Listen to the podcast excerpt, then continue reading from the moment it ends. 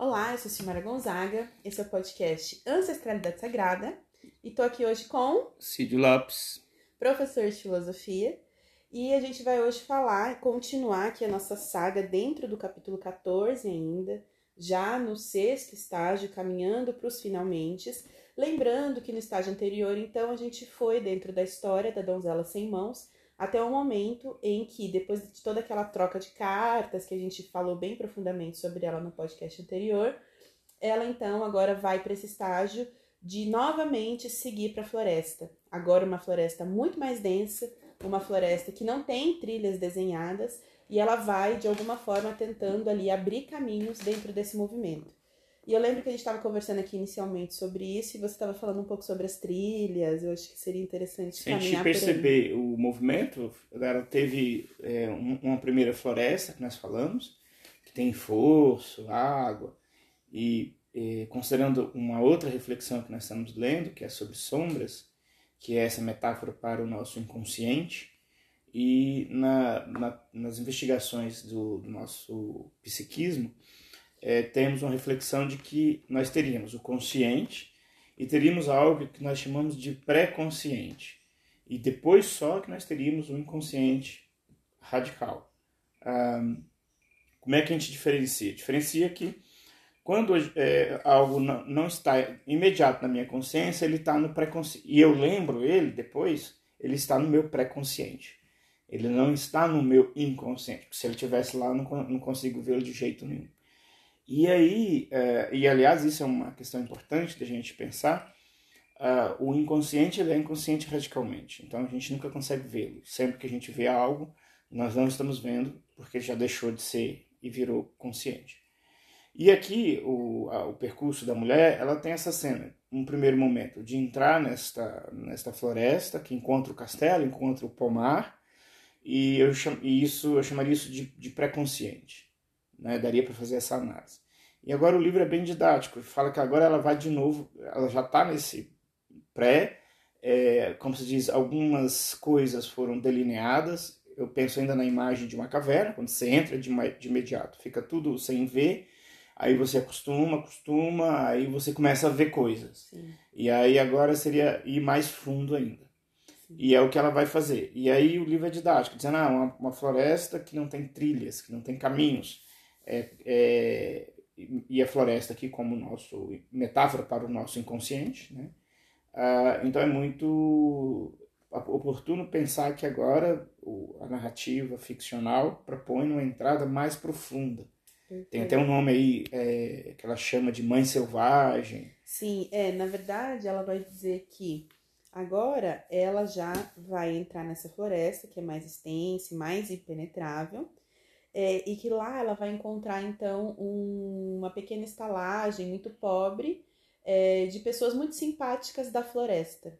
E logo que ela chega, é, uma mulher a recebe na porta e a chama pelo nome.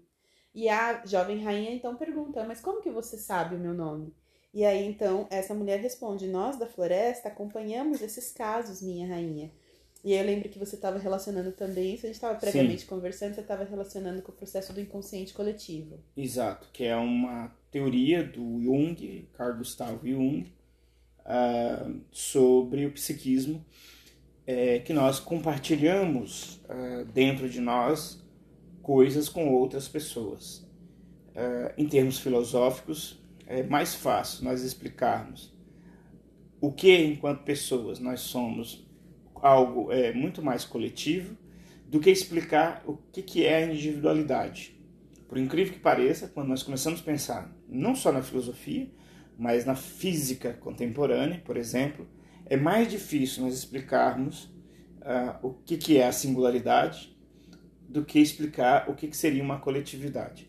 Então, é, eu achei oportuna essa ideia de ela já chegar num lugar que já sabe o quem é ela. Sim.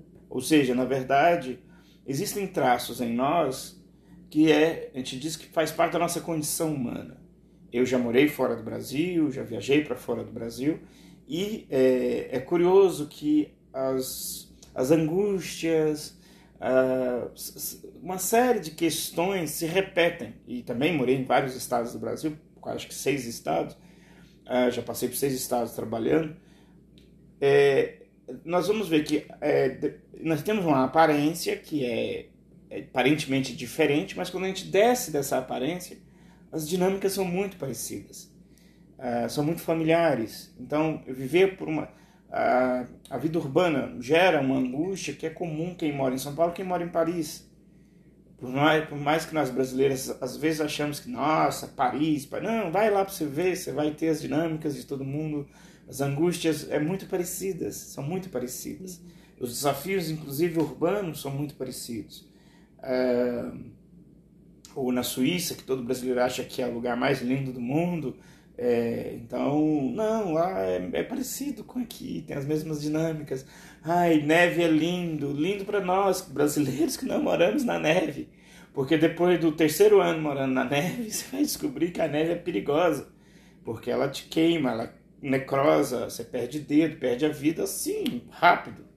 Né? E, e, e aí, essa ideia de que ela chegou num lugar que aparentemente era desconhecido e rapidamente foi acolhida porque na verdade nós somos humanos e isso é muito legal saber disso. É, inclusive essa questão arquetípica que a gente sempre fala são esses aspectos de humanidade que se repetem, na verdade se se encontra em qualquer cultura, em qualquer lugar, em qualquer idade, então sobrevive além dos tempos. Então quando a gente fala de questões arquetípicas, é isso meio que une todas as pessoas em volta dessas mesmas questões de trajetória de vida. Então, dentro de qualquer trajetória de vida, a gente vai ter determinados episódios de lidar é, com o nosso corpo, de lidar com sexualidade, de lidar com morte, transformação, separação, redescobertas, redesenhar de caminhos. Então, isso se repete em qualquer cultura, dentro de qualquer formatação de vida. Então, é, é, seria o que é comum, né? Eu penso um pouco por essa forma, o que é comum entre todo mundo enquanto jornada. Por isso que a gente fala, por exemplo, da jornada do tarô. Ela comunica por quê? Porque ela é uma jornada que, independente da pessoa, ela vai passar por aqueles determinados estágios. Então, ela conta como se fosse, é, eu digo assim, né? O tarô ele conta como se fosse uma trajetória de uma vida. Todos esses momentos em que você tem que reassumir é, a sua postura, redirecionar o seu caminho. Então, o tarô ele vai trabalhando dentro desses arquétipos. É, e dentro de, também desse processo de inconsciente coletivo, porque ela vai dizer, né, que é, Existe um lugar que sabe o que acontecerá depois e o que virá depois. E enquanto ela caminha, principalmente ao anoitecer e essa ideia, né, de quando vai ficando mais escuro essa entrada na floresta, ela novamente é guiada por aquele primeiro espírito de luz que acompanhou ela para atravessar o fosso. E aqui ela vai revelar então que esse espírito de luz é esse arquétipo da velha mãe selvagem, que, que é justamente essa figura que sabe o que acontecerá depois e que tem uma profunda natureza misericordiosa da nossa psique, que durante a viagem nos acompanha, um pouco dizendo nesse processo de que a gente nunca está sozinho. Sempre tem forças guiando, forças é, arquetípicas nossas que despertam em determinados momentos. Como a gente fala, nossa, né, eu estava trilhando esse caminho não sabia o que fazer. De repente eu soube. Né? E o que, que é esse de repente? São essas forças internas Existe. que a gente vai acionando. Existe na filosofia, na tradição filosófica, que é, remonta a 2.500 anos, uh, é importante falar essa questão de data, porque uh, eu sempre converso com outros amigos que não são professores dessas áreas, e um amigo esses dias disse, nossa, uma coisa muito antiga, e falei assim, ah, é, quanto tempo? Ah, uns 120 anos. Não, não, isso aí é contemporâneo. isso aí é contemporâneo na filosofia, tá? Não é tão antigo assim, não. Antigo seria 10 mil anos atrás. Uh, e, e, isso é importante, essa questão de tempo, de idade, porque esses arquétipos, inclusive, demoram muitos anos para se formarem, né? Quando a gente fala, por exemplo, brasileiro, nós brasileiros, nós temos arquétipos em nós é, que confluem de várias tradições. Indígena, africana, e, e africana é um, é, um, é um mundo, é um cosmos, porque africano é um nome só para a gente tentar pensar uma região geográfica, uhum. porque são povos diferentes, etc. Então, é, 400 anos, 500 anos em matéria de arquétipo, isso chega até nós tranquilamente. Sim. É um sedimento histórico que chega até nós. Mas eu queria dizer uma outra coisa dentro da tradição filosófica, uh, que, que, não é só da filosófica, é compartilhada com essas outras, que é uh, nós não temos muito como explicar como que nós, enquanto pessoas, às vezes damos saltos em direção ao desconhecido. E existe, obviamente, uma explicação que vem uh, tanto da filosofia, mas também vem da experiência cristã. Que aí eu estou falando dessas duas porque eu conheço essas duas. Uhum. É, não sei falar de cor das tradições africanas, uhum. uh, que é importante para nós também.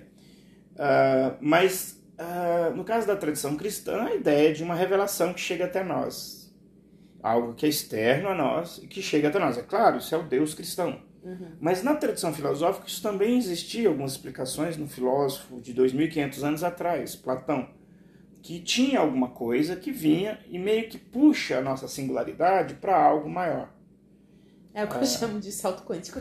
É, é. de percepção. Isso, é. Eu, eu tenho receios dessas palavras aí. Ah, mas, é, ah, então, é, é comum na tradição esta ideia, e é muito filosófico nós compreendermos que é muito difícil e às vezes quase impossível a ideia de que nós sozinhos é, fazemos certos saltos e crescemos enquanto pessoas. É, não vou tentar explicar, é, é, é eu, eu, preciso de visualizações para poder explicar é, essa problemática e não é o contexto aqui. Uhum. só para a gente entender que neste exame de um desconhecido, da mulher que entra na mata e encontra uma casinha simples, né? Uma ideia de, de retorno a uma questão mais primária da condição humana. Eu acho que a casinha simples está muito ligado a isso. Sim. E onde você é acolhido, onde sabe quem é você. É um retorno a uma espécie de, né, da, da nossa, nossa memória RAM, pensando em computador aí, né? Na memória é, básica. Ela vai chamar aqui de reconectar com as raízes, porque olha que bonito, né? Ela vai dizer que ali onde ela é acolhida e passa sete anos, e não é à toa esses sete anos, uhum. depois a gente vai retomar isso, ela vai dizer que ali ela vai vivenciar uma experiência de restauração. Porque é durante esse movimento em que, lembrando que ela está carregando o filho. É então, quase lembrando... que uma reinicialização do programa. É, lembrando que a gente, ela saiu do castelo apoiada pela rainha, né, pela rainha mais velha, ela como jovem rainha, mas essa mãe do rei também como uma rainha mais sábia, que amarrou o filho no colo dela para que ela pudesse seguir para a floresta. Então agora ela está na, novamente numa floresta, como a gente disse, mas também ela não está sozinha, ela está carregando esse filho. E essa experiência de sete anos com esse filho nesse lugar, que ela vai dizer aqui que é como se fosse um lugar de paz, um lugar também de simplicidade, beleza e paz, ela vai conseguir fazer o seu processo de restauração. Porque aqui ela vai dizer que ela começa de novo a crescer as mãos, lembrando que lá no início da história as mãos dela tinham sido cortadas, e aí o rei tinha dado umas mãos de prata para apoiá-la, mas ainda não eram as mãos dela. E aqui ela vai começar a crescer novamente essas mãos. Ela vai dizer que aos poucos as mãos voltam a crescer, ficam em formato como se fossem mãos de bebê, depois mãos de menina e depois mãos de mulher. Então aqui ela vai ter um processo de amadurecimento e eu até destaquei aqui que ela fala, ela encontra a paz por sete anos. É, num local arborizado, como ela mesma era representada lá atrás pelaquela macieira florida. E ela vai dizer: essa é finalmente a sua terra natal, o lugar onde sua alma florida e impetuosa reencontra suas raízes. Então, isso que está chamando né, de voltar a um local é, primordial é um pouco retomar essas raízes. Sim, e, e aí retomando essas raízes, um, tem nela a ideia de que não depende só de mim, essa força exterior que me ajuda a fazer esse processo de reconstrução. Mas não é só de reconstrução, mas é o próprio processo de criação de si. Isso já em outras correntes filosóficas. Não é que ela retorna a um lugar é, radicalmente idêntico, mas ela retorna a uma fonte de criação de si. E nós, enquanto pessoas, para as correntes filosóficas, por exemplo, do existencialismo, e aí sim isso é contemporâneo, já tem 100 anos essas ideias, hum, nós não teríamos um ser nosso em algum lugar. Mas o que, que tem? Tem é uma força que produz a nós mesmos, que trabalha e que constrói a nós mesmos. E esse serviço de construir a nós mesmos, nós sabemos que a vida urbana, por exemplo, contemporânea, dificulta muito esse processo. Ou o viver mesmo, quer dizer, o viver ele é, ele tem uma dinâmica de exigência, mesmo numa ruralidade sem tecnologia, ou com tecnologia, tem também os seus desafios de se construir. Uh, e nós sempre é, temos a tendência de fazermos coisa, fazermos coisa e não dá, não parece que a gente pô, não faz mais sentido fazer. E aí, quer dizer, mas viver é um constante fazer a si próprio. Então a gente não vai fugir disso enquanto condição humana. E tá bom, e como que a gente faz isso? Aqui essa jornada dela que está agora chegando nessa mata é uma jornada didática da subjetividade de uma pessoa, devemos sempre lembrar aqui que é isso que está em questão. Uhum.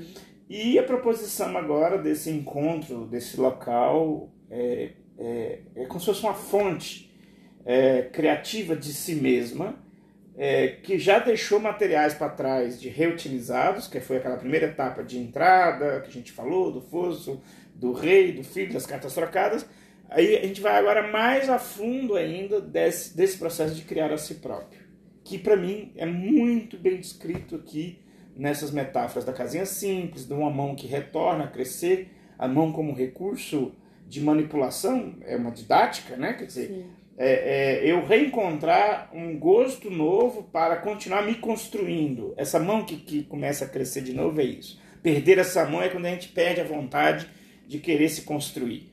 E, e, e, ou quando a gente se constrói meio que improvisado, que é a mão né, de prata, é, a gente constrói meio que se artificialmente.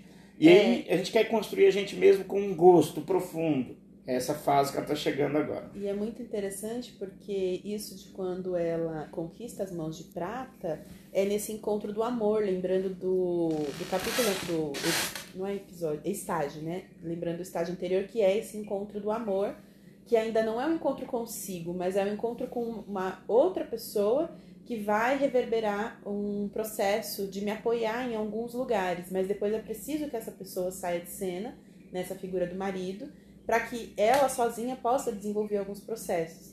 Então, é um processo de amadurecimento mesmo aqui que a gente está falando, entendendo esse amadurecimento como essa palavra que você falou, que é essa construção de si. Entendendo esse movimento todo como esse processo de construção de si. E que quando a gente não está atento a esse processo interno, é, acaba acontecendo que as coisas vão passando e a gente chega às vezes num lugar de extremo vazio de vida né, de sentido de vida, de direcionamento, de o que, que eu estou fazendo aqui. Às vezes, em uma determinada idade, depois que eu cumpri requisitos externos, profissionais é, ou culturais, no sentido de agora eu tenho uma família, tenho um casamento, tenho uma profissão, tenho uma casa, tenho um carro, e aí? Eu me voltei tanto para o externo, e aí como eu cuidei desse desenvolvimento interno? Como eu elaborei isso? E aí, às vezes, a gente chega nesse episódio do vazio completo. Por quê? Porque toda essa exterioridade não estava consonante com a minha interioridade. Isso quando eu ainda não construí toda uma exterioridade, uma vida externa, baseada em coisas que outras pessoas queriam e não eu. Né? Às vezes era uma profissão que meu pai ou minha mãe idealizavam e não o que eu idealizei para mim. Então existe esse processo de ruptura que vai acontecendo ao longo do caminho para que a gente possa voltar a si, se reconectar a si. E ela vai dizer também é, sobre esse exemplo dos, dos sete anos, né? Do porquê que é importante reforçar que ela passa sete anos. E ela vai dizer que, na verdade, é, é um número que representa as estações da vida de uma mulher. E aí depois eu vou dizer aqui mais para frente como que ela representa isso, mas ela vai dizer que de sete em sete anos, então, a gente tem é, é, como se fosse uma vivência de uma estação. E no universo a gente tem isso representado também no número 7, quando a gente pensa nas fases da lua que vão mudando a cada sete dias, ou se a gente pensar nos sete dias da criação, nos sete dias da semana. Então ela vai falar que o sete ele acaba sendo uma expressão de tempo sagrado.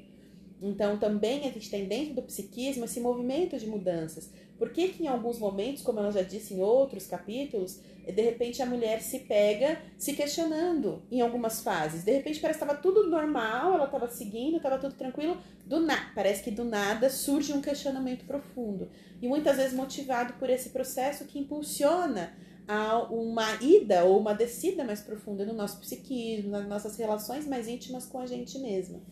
Principalmente é uma fase assim quando a mulher, por exemplo, chega nessa idade em que ela já teve uma família, criou os filhos, os filhos já estão grandes, crescidos, não precisam mais dela e agora ela começa novamente a olhar para si, porque talvez ela dedicou muito tempo para o casamento, para o cuidado do outro, para o cuidado dos filhos e foi se deixando um pouco de lado. E sempre a gente fala que é importante tentar fazer os dois movimentos. Sim, quando tem um filho, você vai estar muito voltada para isso, mas ao mesmo tempo, como a gente vai construindo esse lugar de não se perder de si. Porque esse perder de si vai ser muito caro lá na frente, quando já não tiver mais esse outro. E algumas mulheres vão tra tratar isso de uma forma até desarmoniosa, para dizer o mínimo da palavra, assim, é quando você fica querendo que o outro seja dependente de você, já grande, já crescido, ou que você, nessa questão de querer que o outro seja dependente, não dá a ele autonomia dentro dos seus processos de evolução e crescimento. Para que ele não amadureça porque você o quer dependente, porque você está dependente emocionalmente daquela relação.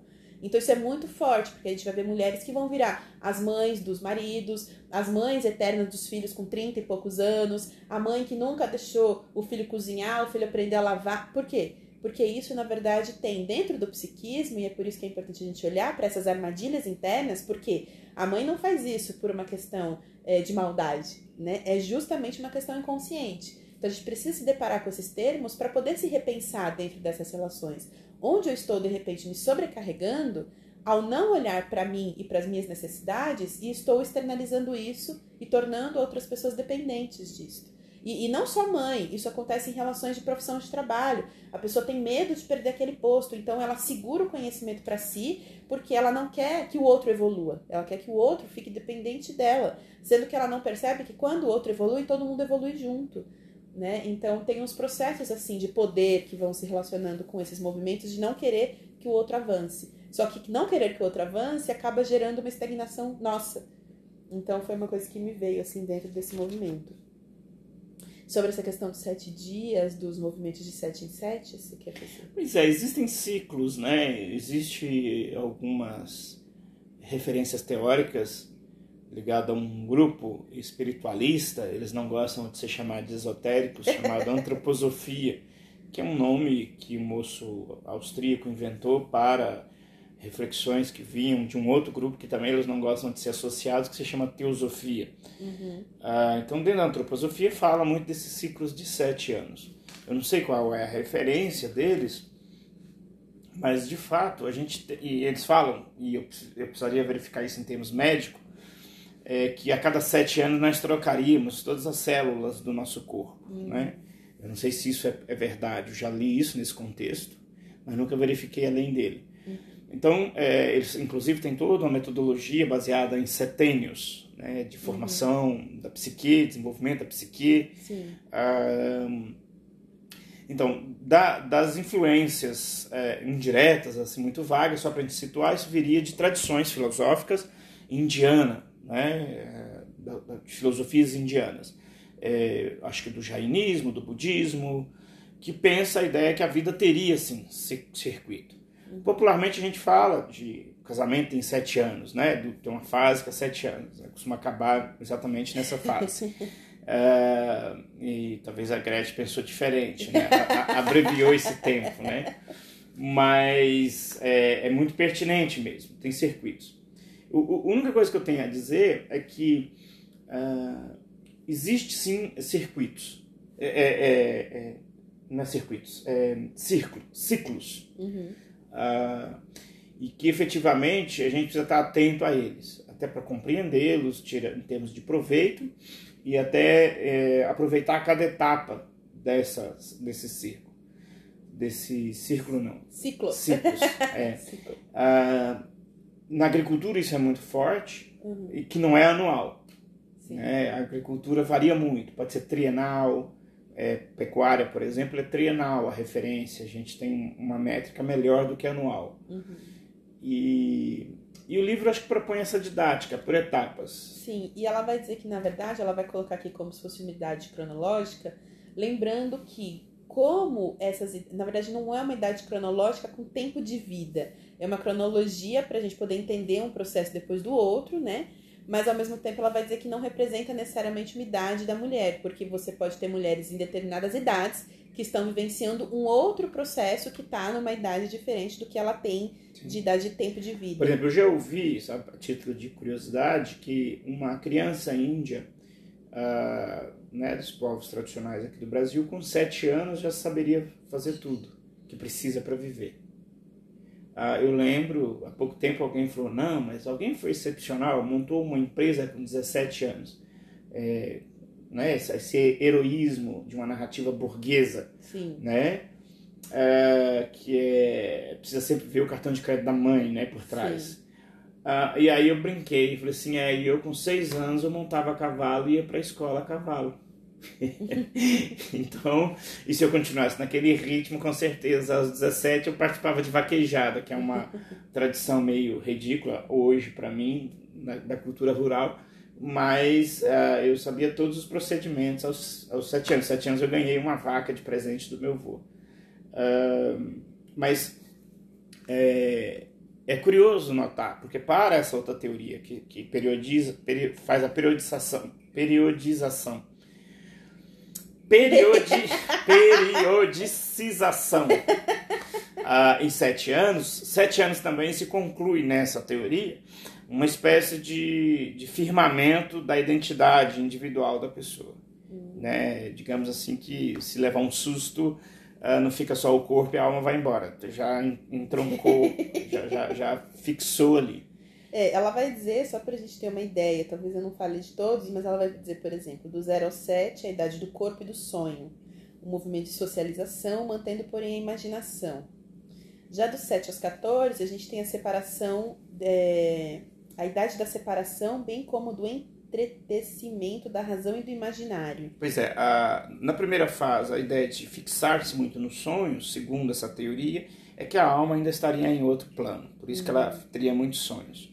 Nessa segunda etapa, de 7 ao 14, e aí também coincide com nós que somos é, da, da área de educação, nós sabemos que é a área que a criança é, é, desconstrói a relação de apego amoroso com os pais, que foi muito boa, foi muito uhum. produtiva, né, positiva, não produtiva, e começa a entrar no mundo da pré-adolescência, já nos 13 anos, né, do 13 por 14, é, e que ele começa a entrar para a educação, para a escola formal, na idade da razão. Isso, é exatamente isso que ela está dizendo. Que é a ideia de pensamentos abstratos Sim. universais.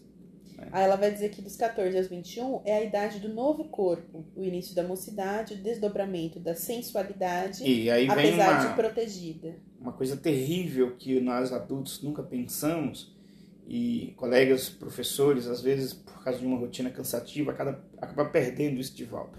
De, na prática, você pega uma criança na sétima série com 13 anos, né? atualmente é o oitavo ano, no oitavo e no nono ano. Ele está sendo, do ponto de vista biológico, moído. Está é, tá acontecendo uma, uma coisa ali dentro dele ali que a gente perdeu a noção do que está acontecendo, chamado hormônios. Sim. Né? É, o cheiro das salas na, na sétima e no oitavo ano é terrivelmente forte de hormônio. Uh, e, e aí eu sempre falo, olha, da sexta para o nono, do, do sétimo para o nono ano, por exemplo, a criança cresce um palmo, dois palmos, o adulto perde isso de vista uhum. do, do, do, da mecânica de, da, o, o mundo é uma explosão de é, transformação é, é e, e, de descobertas, né? Porque a fase da, de você investigar a sua identidade, sim, a sua e às vezes a, a escola fica literalmente violentando a criança, pondo ela sentada num lugar feio. A escola é feia no geral, ah, desagradável no geral. Essa é a escola. E, e não é a sensação do, do, da criança que está errado. Não, a criança está certa. A criança, quando percebe que a escola é desagradável, feia, ela está é, certa. Eu lembro que a gente falava que parecia uma prisão, assim, né? Essa pessoa Exato. entra, depois os portões se fecham, Isso. você nunca pode sair, Isso. você tem que pedir para beber água. É. Esses dias eu vi uma postagem falando, gente, vocês lembram que a gente pedia para poder beber água, para poder fazer xixi, né? Sim, tipo, alguém sim. tinha que te autorizar. Não, é absurdo que tem professor que não deixa é, o aluno sair. Então, quer dizer, eu sempre falo pro aluno, ah, você começou a sair muito porque você está querendo enrolar para não assistir a aula, a gente se dá conta disso, uhum. você também sabe. Sim. Cara, vai fazer uso da sua liberdade e saiba, eu falo isso com alunos quando eu dou aula nessa etapa, e saiba do, do, do BO que isso vai dar para você depois, mas vai lá, bebe, não vai ser eu que vou te pedir de beber água, tá louco? E falo, traga uma garrafa, porque realmente a criança precisa beber muita água, porque tá acontecendo uma fabricação de gente dentro dela que é explosivo. Então, não observar os ciclos por exemplo, na prática, os colegas professores acabam fazendo isso. É, é, é, ignorar o ciclo, a exemplificação de ignorar o ciclo, para mim, é a escola. Sim. Aí ela vai dizer que dos 21 aos 28 a gente está na idade do novo mundo, uma nova vida e a exploração dos mundos. Se a gente conectar aqui também, né? Em que você sai desse período em que você, geralmente, pensando numa questão mais tradicional, né? Lógico que não é uma realidade total para totalidade das pessoas mas essa idade assim que você estão tá saindo de casa, ou você vai começar uma escolha profissional. Então esse novo mundo mesmo, né? Sai daquela ideia de escola e passa uma ideia de autorresponsabilização, de você sendo responsável pelo seu corpo, pelas suas decisões, talvez nessa idade aqui já envolva um primeiro casamento. Então é, faz sentido, né? Esse, esse ciclo de novo mundo, de no, novas descobertas, né? Que você começa a trilhar por si. Depois dos 28 aos 35, ela vai falar que é a idade da mãe o aprendizado de ser mãe para os outros e para si mesma. Isso eu acho muito interessante, porque a gente muitas vezes relaciona o arquétipo da mãe como se fosse só um cuidar do outro. Mas é também um aprendizado do cuidar de si. Eu só quero lembrar que eu tenho uma amiga, uma grande amiga que eu admiro profundamente, que foi mãe aos 14 anos. Sim, e, e aí a gente começa a ver os ciclos que vão atravessando. Isso. Qual é a condição psíquica enquanto construção de psiquismo que uma menina com 14, com 15, com 16 anos tem para lidar com esse movimento. Né? Então a gente vai vendo aqui que tem uma estruturação de tempo, não que ah, você deva ou não ser mãe com tal idade ou não, não é essa restrição, mas é entendendo que exige um amadurecimento psíquico, que de coisas que precisam acontecer, porque eu tive amigas que foram mães muito jovens e tal, por mais que a gente fale, né, isso não é uma condenação, né, você vai perder a sua vida, não, mas existe uma série de processos que ficaram depois atravancados, desde é, a questão profissional, é, questão de estudos, é e outros um, movimentos. É um tema complexo, porque Sim. o livro, a meu ver, coincide com reflexão de classe média, hoje, de hoje, uhum. né, ao jogar a maternidade para frente, aí, nos 20 e poucos. É um perfil bem classe média. Uhum. Né, que inclusive biológico, porque depois dessa época também não consegue ser mãe, quer dizer, a mulher, Sim. né, tem uma janela até os 40, 41, já com risco. Uh, então a classe média joga para os 30 ser mãe. Uhum. Uh, e, então é um tema que eu acho que é, é, é, interessante ser investigado sob várias perspectivas, porque eu fico lembrando da minha avó, que casou com 14 anos, que era natural, nos anos 20 do século passado. Uh, a paterna e materna, todos que estão ouvindo certamente sabem dessa história, avós ou as próprias mães, conforme foi a idade. A minha mãe já casou com provavelmente 17 anos e foi mãe com 18. Uh, mas já fui ali, porque era 16 na, na fase da minha mãe, né? Já foi espichando. Uh, e aí as minhas irmãs já foram é, mães já mais é, então, nessa data aí, né? Sim. Ah, lembrando aqui que ela não está falando necessariamente de idade cronológica, né? Só uhum. pra gente lembrar disso. Porque você pode ter mulheres é, que, indiferentemente dessa idade de 28 a 35, tem uma outra estrutura psíquica para que ela consiga dar conta desses processos. Por outro lado, eu acho importante a gente também lembrar, para não colocar nesse lugar, ah, que ela está falando de um perfil, a gente está falando de, de classe média, mas lembrando que a própria questão social que a gente está envolvida acaba criando armadilhas sociais que a gente acaba se envolvendo, então essa estruturação antiga, se casar com 14, com 15 anos, é importante que a gente pense sobre ela, que ela também está dentro de um processo de escassez. Né? Um processo cultural que, primeiro, é, tira a mulher desse processo em que ela precisa cumprir etapas, né? Então não, não ajuda nisto, negligencia esse lugar. É, então, só pra gente não ter isso como, como referência, assim, de, não é uma questão de ideal, mas é uma questão de respeito da natureza do nosso psiquismo. E que se você, enquanto mulher, não faz alguns movimentos, qual é a condição que você tem de de repente ter um filho? E hoje tem se falado muito, né, da preparação, assim, de que a gente precisa ter uma consciência do que, que é uma estruturação é, psíquica para esse movimento de ter um filho. Né? Porque senão depois você tem o quê? O resultado das famílias desestruturadas. Né? Por quê? Porque não se fez movimento nenhum de estruturação. Sim, é, é... Porque pensa assim, é como se ela estivesse colocando aqui que antes, por exemplo, de ter um filho, você precisa ter passado por processo de reencontro com a sua individualidade. Né?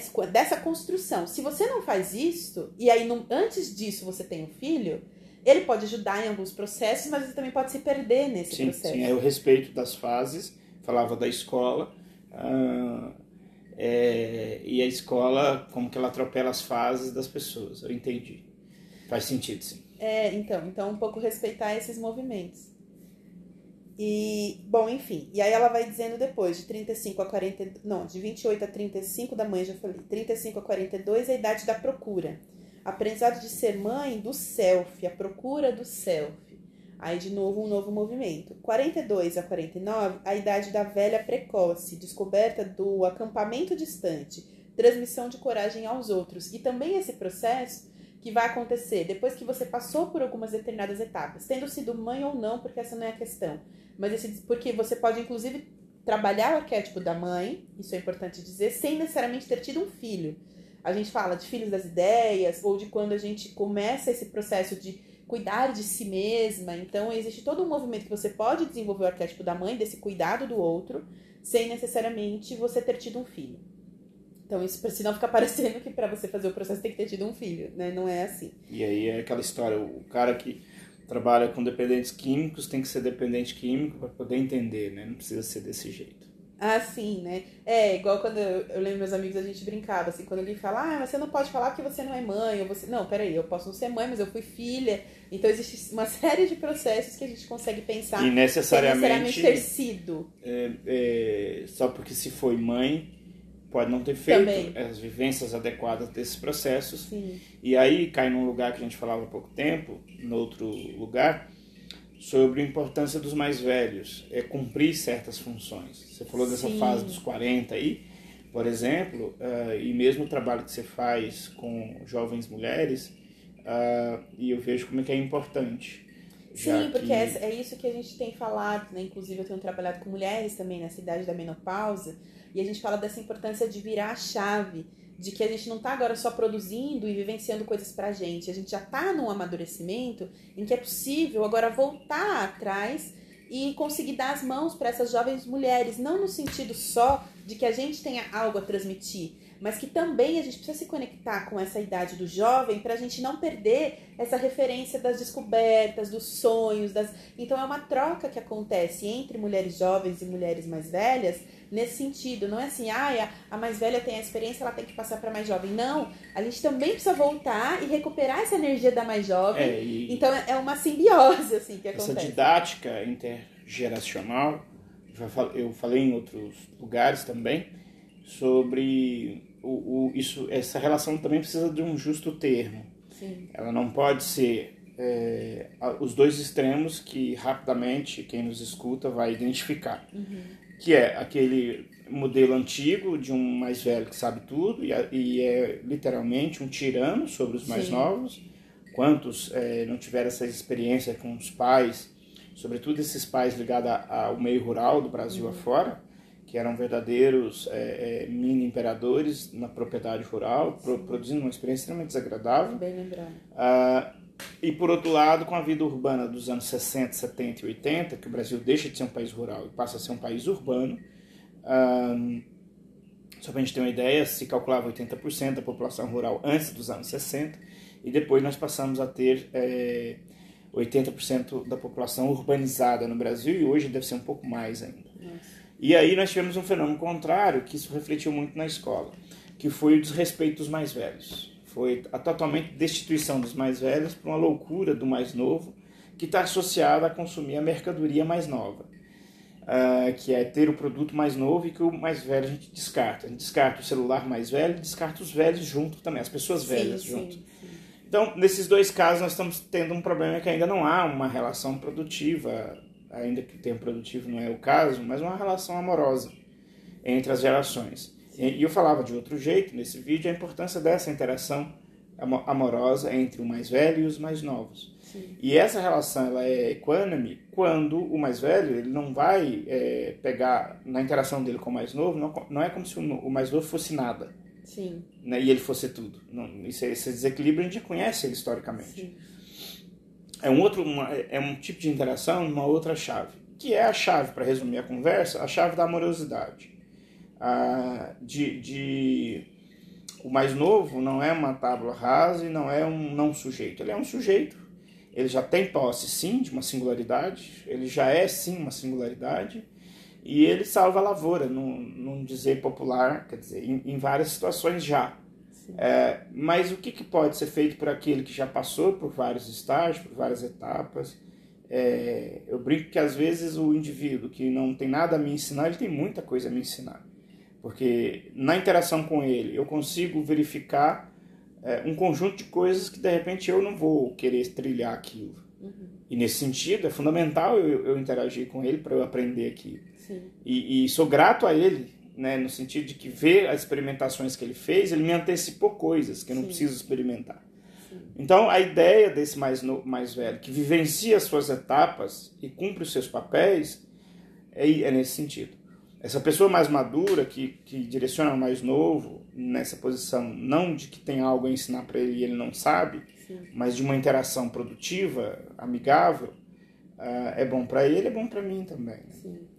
E ela vai seguir aqui dizendo, então, a idade de 49. Ela vai aqui até a idade de 100 anos. Por isso que eu tô falando que não é uma idade cronológica, né? Mas é esse movimento interno.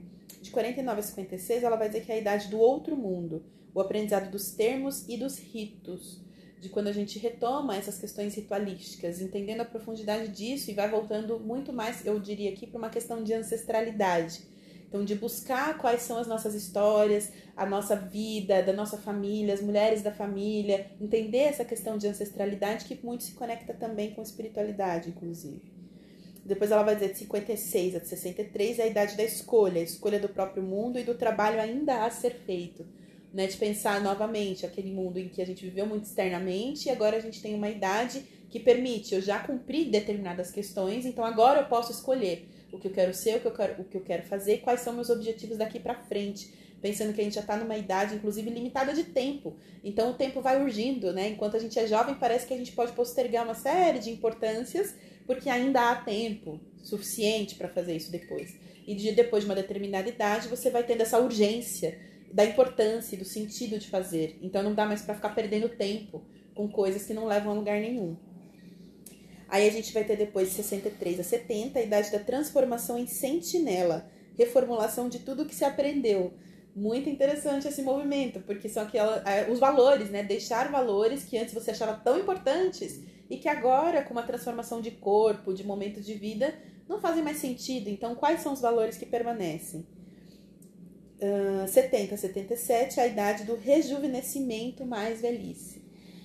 Eu achei bem bonito isso, porque é, a gente encontra pessoas assim, né, que apesar de uma, de uma idade já avançada, tem uma jovialidade, um querer fazer ainda, né, uma força vital de, de acontecimento. E muitas mulheres são assim, né, mulheres que se apaixonam aos 70, aos 65. Então eu acho isso muito bonito.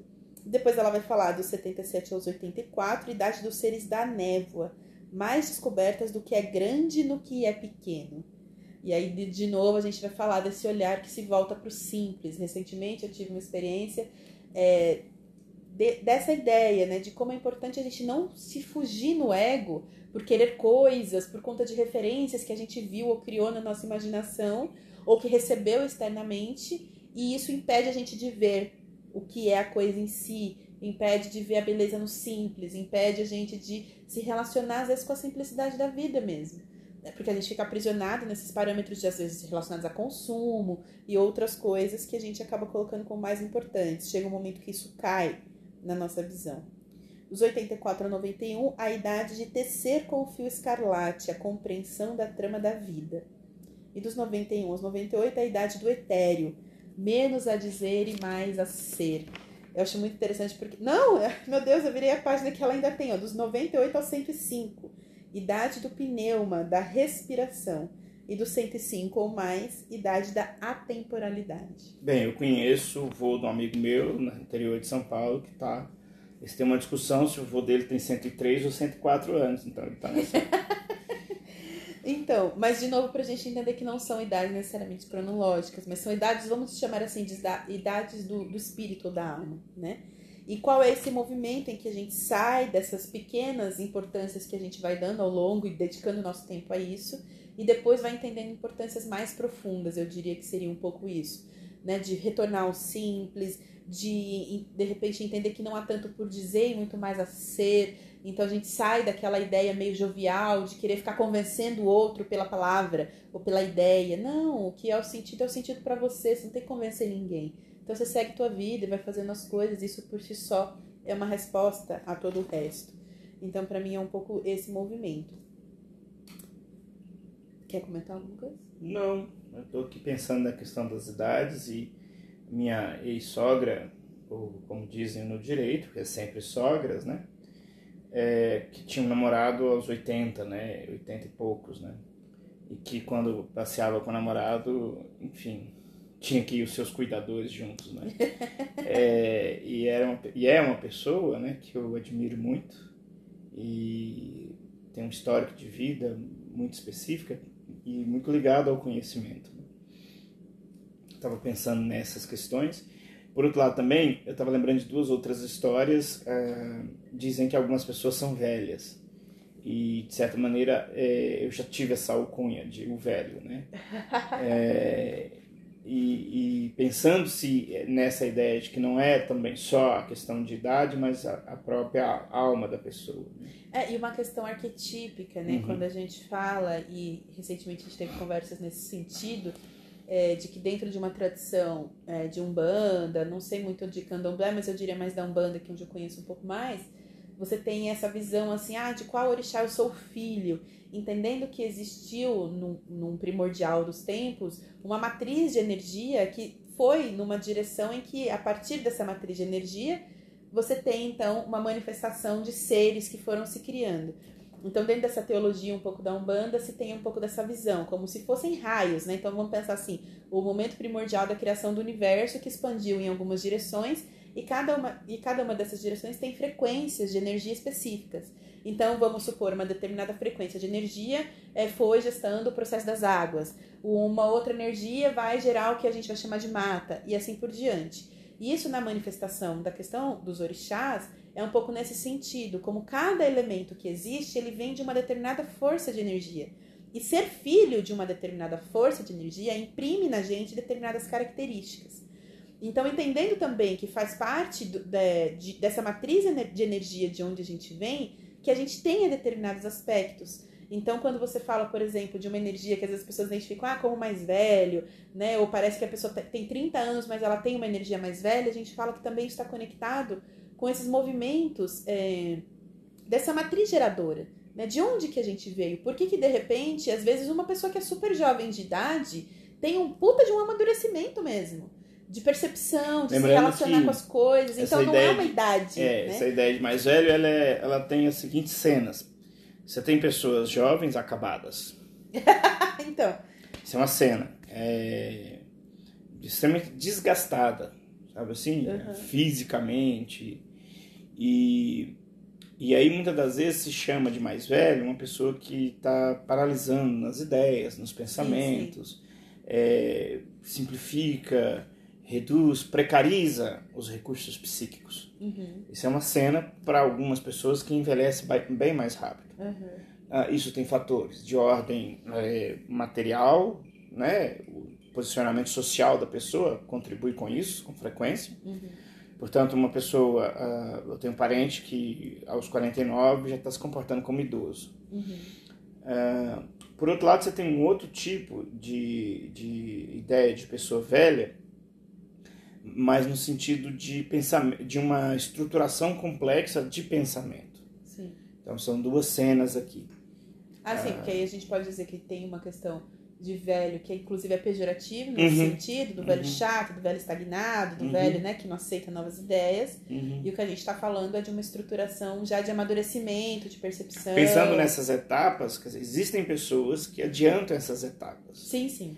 Uh, e tem pessoas que não conseguem ir fazendo essas etapas acontecerem na vida dela. E vou dizer mais, e vou dizer assim, que apesar de que ela está estruturando uma idade que parece atrelada a vivências uhum, pessoais, uhum. eu gosto de lembrar aqui, e por isso que eu puxei essa, essa temática da Umbanda, também que a gente não é só o que a gente é, a gente é também fruto de uma ancestralidade que nos uhum. posiciona em alguns lugares. Sim. Então eu lembro até. É... Ah, essa ideia de gerações que vão produzindo pessoas que já têm uma determinada vivência anterior nessa bagagem nossa de DNA e de vivência que a gente carrega, não só das nossas experiências. Porque aí a gente consegue entender através disso como às vezes uma, um jovem de 25, 30 anos tem uma percepção que se equipara a uma pessoa que tem uma vivência é, muito anterior. E ela também vai dizer que há mulheres que às vezes aos 40 estão na idade do psiquismo dos 7 anos, totalmente conectadas com o corpo, né, com esse movimento e tal, e não é, tem percepção da um realidade. Um amigo meu de um professor de história em São Paulo, né, nunca falo os nomes para não implicar ninguém, mas ele diz dessas pessoas, na verdade ele disse de uma mulher específica uh, que se vestia de um jeito específico e chamou ela de Barbie de terceira idade. Uh, enfim, continuemos. Mas essa ideia da, da, das fases, é, ela coincide muito provavelmente com a idade corporal, mas ela é perpassada desses, ah, não sei se desajustes, mas alguns adiantam certas etapas Uhum. E, outros não e outras não avançam. E não avançam também por conta desse movimento que a gente fala de estruturação interna que passa por o que você está se dedicando a sua atenção e também como a cultura vai te bombardeando. Porque quando a gente fala de mulheres é, que com 40, 50, por conta de toda uma estruturação de mídia social, é, de padrão de beleza, de importância de mulher, que às vezes vai estar tão preocupada com essa exteriorização e com esse corpo que não pode envelhecer, e aí ela não faz esse processo interno de amadurecimento. Por isso que eu falei da importância tanto do trabalho com mulheres jovens, porque eles vão fazendo trocas e vão tendo despertares que são bem importantes para toda a evolução da mulher, mas também da gente pensar nessa mulher da meia idade, que eu tenho trabalhado nessa questão de como olhar o movimento da menopausa. Porque a mulher passa por uma profunda. É, e às vezes isso gera processos depressivos e tal, porque ela não entende esse, essa movimentação. O corpo ele não vai se manter jovem a vida inteira.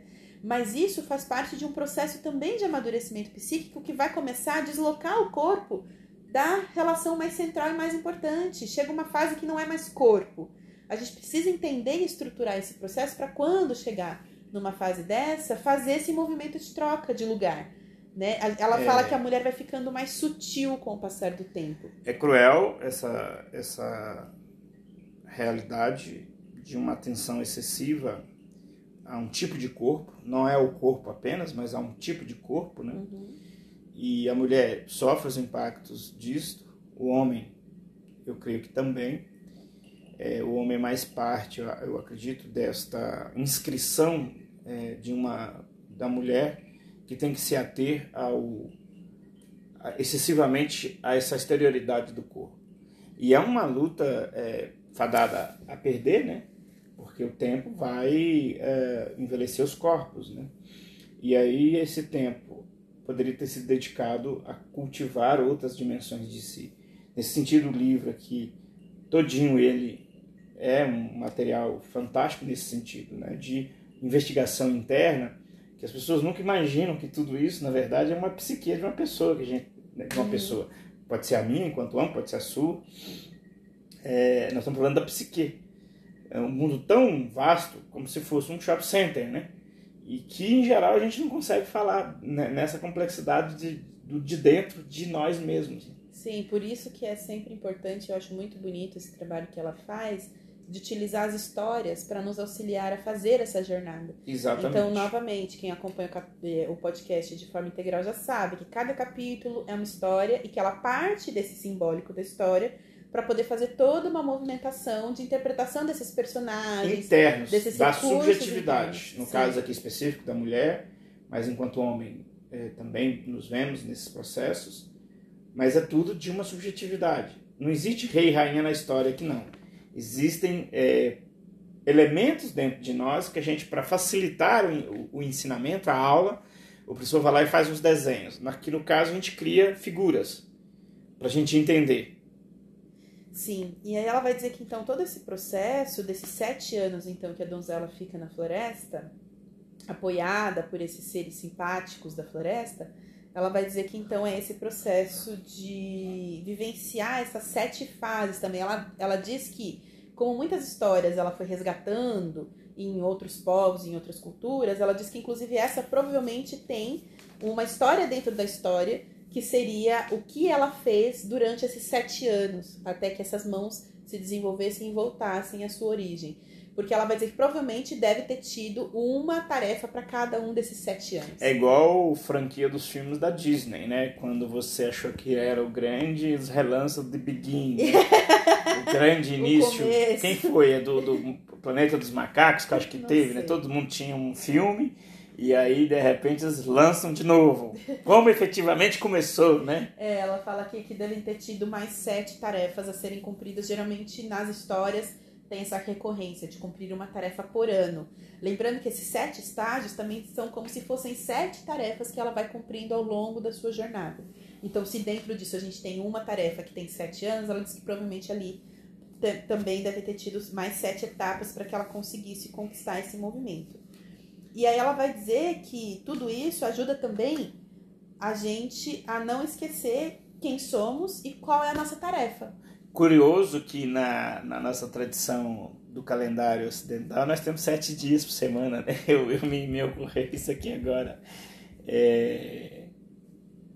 Você falando de sete, sete que, que tem de sete anos, e cada ano ela teve tarefa, eu pensei, é, mas é, podemos ir frag... é, dia subdividir e nós temos sete dias na semana. Assim, olha que legal.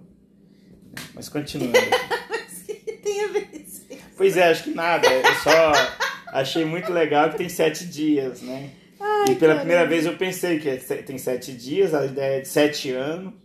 É, eu fiquei assim, achei legal essa comparação. Bom, ela vai dizer que tudo isso vai ajudando também ela. Ela vai dizer que existe uma força que vai regenerando todo esse processo dela, porque ela vai falar aqui então dessa reconstrução das mãos, como se fosse essa força que vai regenerando é, o trabalho consigo mesma. E que a gente precisa confiar nessas forças recém-adquiridas, quando, por exemplo, ela tem esse apoio agora desse filho que está junto com ela durante esse processo. E que junto com esse filho, então, que ela foi esse filho dessa primeira relação, esse filho do amor entre a jovem rainha e o rei, ele também vai apoiar para que ela não esqueça o movimento. Então, como se o filho fosse esse eterno retornar ali uma atenção de cuidado. É muito incrível porque às vezes a, a mulher não tem essa relação de autocuidado consigo, mas quando ela é mãe, ela consegue externalizar esse movimento de estar atenta à questão da alimentação, à questão é, da atenção para esse externo que é esse filho. Então, que esse movimento, eu acho que essa é a grande lição também, esse movimento externo de cuidado do outro, que ele sirva como âncora para esse processo que precisa ser feito do cuidado de si. Eu falo isso porque dentro dos processos terapêuticos, um, um grande desafio é estabelecer como rotina, junto com as mulheres, esse movimento de cuidado de si. Então é por- importante a gente perceber, a gente tem falado aqui em outros podcasts, que cuidar da energia, cuidar da emoção, né, olhar para esses movimentos é tão importante quanto a gente se alimentar, tomar banho e todas as rotinas que a gente faz de forma muito é, habitual. Então a gente precisa ir tornando esses processos de cuidado, de ter lazer, de ter processos para olhar nossa energia criativa, de cuidar da nossa energia, de parar para olhar as nossas emoções, também como um processo essencial de uma saúde, que é uma saúde integral, é uma saúde física, mental, espiritual, energética. Então acho que olhar para esse movimento como processo de cuidado de si é bem importante. Bom, eu acho que a gente encerra por aqui. Depois a gente vai ter ainda o nosso próximo podcast falando do sétimo e último estágio, é, que é quando esse rei então reencontra a rainha, porque também o rei vai passar por uma peregrinação aí quando ele retorna da guerra, por mais sete anos, ele também agora na floresta, procurando esse amor que ele, né, que foi para a floresta, ele precisa ir atrás também. Então a gente vai ter esse reencontro que é muito bonito e também muito emblemático. Então, É até aí. o próximo encontro. Até o próximo, um grande abraço.